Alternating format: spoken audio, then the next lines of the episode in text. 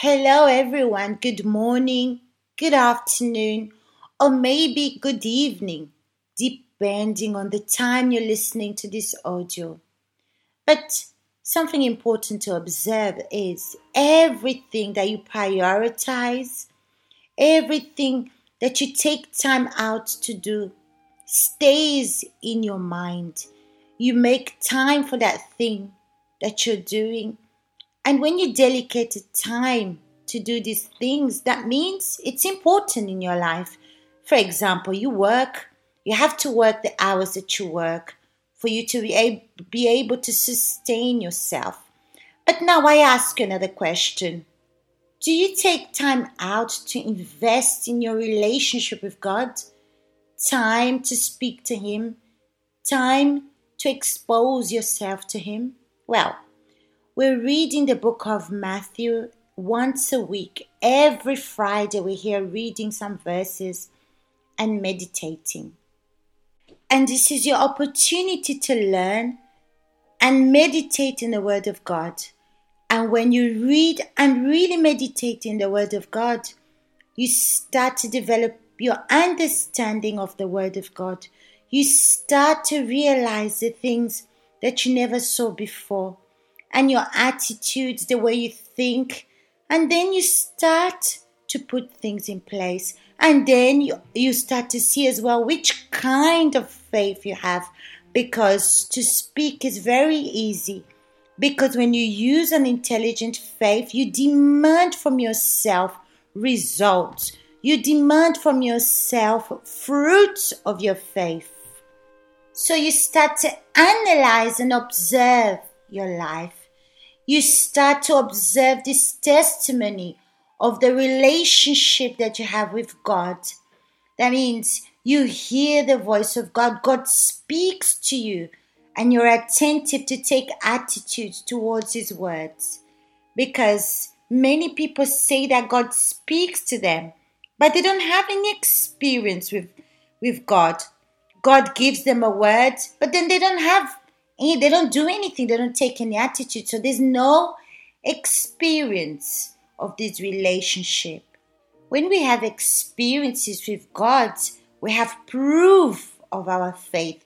We have results that God is really working in our lives. Not just to read the Word of God and say that you heard His voice and explain. No, but experiences, practice, things that pushes her to take attitudes to change the situation. Well, we're going to continue reading the book of Matthew from chapter 10 from verse 40.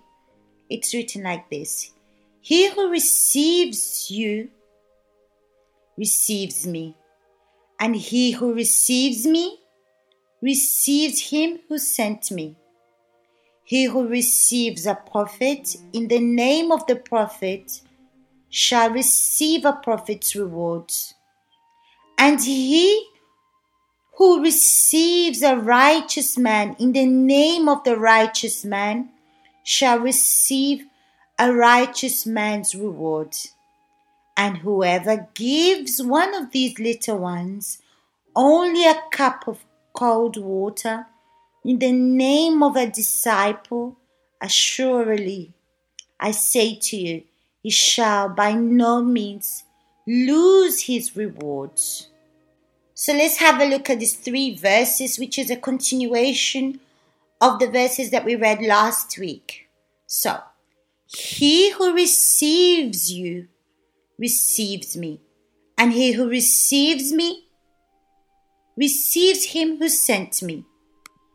Who is Jesus speaking about here? The one that's worthy of him do you remember we were reading from chapter 10, verse 37?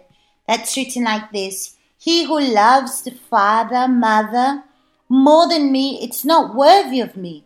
And he who loves son or daughter more than me is not worthy of me. So sometimes you say that you love Jesus, but your decisions, your priorities are the people that are close to you are your parents, your sisters, or maybe a very close friend You prioritize them before God. So that shows that your love for God is not as you think it is. When you prioritize these people before God, you invest time to be with them, invest time to go out with them. So you're saying to God that you don't have time for Him because you don't invest in Him like you invest in your family members or your friends and you leave your time with God as the last thing of the day when you're tired, when you're weary, when you want to just sleep, that means this relationship that you have with God is worthless. So, this shows that God is not above everything in your life, but you consider your work, you consider other people, you consider your will or even wanting to help others, but you don't consider God. This relationship between you and God, it's always in the last minute. And then what happens after days, after months, and after years? This person you prioritize to help people, to even to do things in the church. You're prioritizing people to help people in the work of God because when you're there, everyone sees you.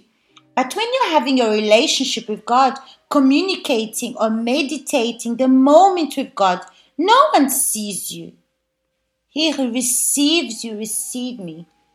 Who is this that we're talking about that's worthy of Him? It's not just those that love God with all of their heart above everything, but it's also the one that takes up the cross the one that has responsibility with the relationship with God. Like he says there in chapter 10 from verse 38, it says like this And he who does not take his cross and follow me is not worthy of me. Have you thought about this, my friends? You need to take responsibility of your life because the most important thing it's God. And you're putting your problems, your family members, your economics, your finances before God, your love life before God. Like it's your priority, but you don't have responsibility with God first. You don't care about your relationship with God, but you care that God resolves your problems you want God to deal with the problems in your family. He wants you want him to answer your prayers. But you're not preoccupied to have a relationship with him. Then it says here, he who finds his life will lose it, and he who loses his life for my sake will find it. These are the ones that are worthy to have Jesus in their lives. Like it says in verse 39 He who finds his life will lose it, and he who loses his life for my sake will find it. You see, those people that are preoccupied only of having a good financial life, only preoccupied doing to do their own will, they're going to lose it. But those that loses their lives, that means their desires, their opinion, their ego, their ideas, the way that she thinks. If she loses this for the love of Jesus, you will find it. So, those that obey the word of God, those that take time to be with God, these are the ones that are worthy of Him. But those that don't receive this person that's worthy of God, don't receive Jesus because it says, He who receives you receives me. Exactly how it was in the time of Jesus. Those that accepted Jesus accept the Father. And those that didn't accept Jesus didn't accept the Father as well.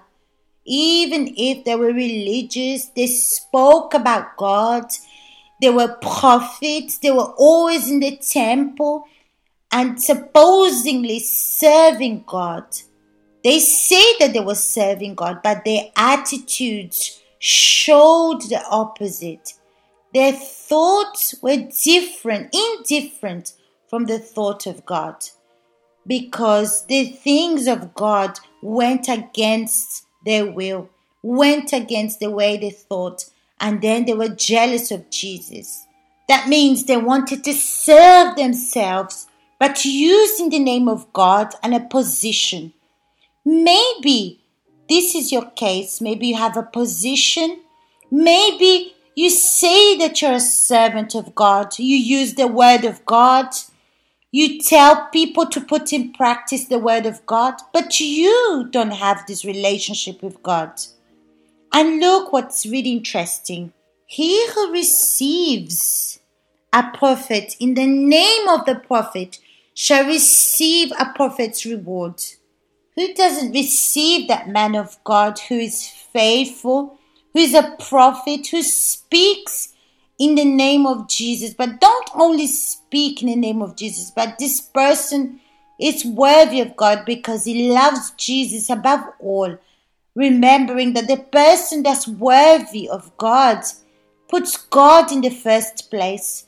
And because she puts God in the first place, she has its responsibility of her faith and her relationship with God. So she's attentive, she analyzes herself, she has its responsibilities not on anyone else. It's not a mask of God. No, it's her that has the, this responsibility with God. It's not empty words. And then she will see the hand of God in her life. But those that take up the cross will also see results because they take their responsibility of their relationship with God serious. This prophet as well loses their life, loses their dreams, loses their own will, and is available to serve God. This prophet prioritizes God in the first place so these ones that receives Jesus receives a reward that comes from the Holy Spirit. The blessing that the Holy Spirit is doing in the life of the prophet. This person receives this blessing, and the ones that receives a righteous man in the name of a righteous man shall receive a righteous man's reward. Have imagined receiving a righteous man? Not just those that surpassed, but the ones that maintain their life righteous before God. The one that has quality faith, that puts God before everything, that promotes the faith. These as well receive a reward. And whoever gives one of these little ones only a cup of cold water. In the name of a disciple, as surely I say to you, he shall by no means lose his reward. These little ones here is speaking about his servants because the man of God that serves, the woman of God that serves God, makes themselves small because they live for God denies her will and serve others. And for many people, these see these disciples as small because maybe you're a disciple and you think like this I'm big because I'm a disciple, because I'm a pastor, because I'm an assistant, I'm a bishop, and they're calling us small. We're not, we're not big because we're servants. Big or the head is our Lord Jesus. So, whoever gives cold water to these little ones, surely I say to you, he shall no means lose his reward. Now imagine rejecting the discipline that God sent. Have you imagined that? For example, man of God comes and advises you and you resist the words. Have you imagined the contrary of receiving this reward? You would be receiving the shame because A reward is an honor, it's something divine. But when you reject the servant of God, you're rejecting his word as well. And those that are worthy of God, you reject God as well. And then you receive the shame. So think about this, meditate on this. And if you have an opportunity during your day, analyze your life, see where you're going in your life, and stop making excuses. Stop prolonging your relationship with God or stop comparing yourself. But think. Why don't you think and start to analyze your life? See what's happening. Leave everything aside. In the same way that you put your families and friends as priority, do the same with God. Well, I've spoken a lot. Now it's your opportunity to speak to God and renew this relationship that you have with Him. Okay? So I'll see you next week.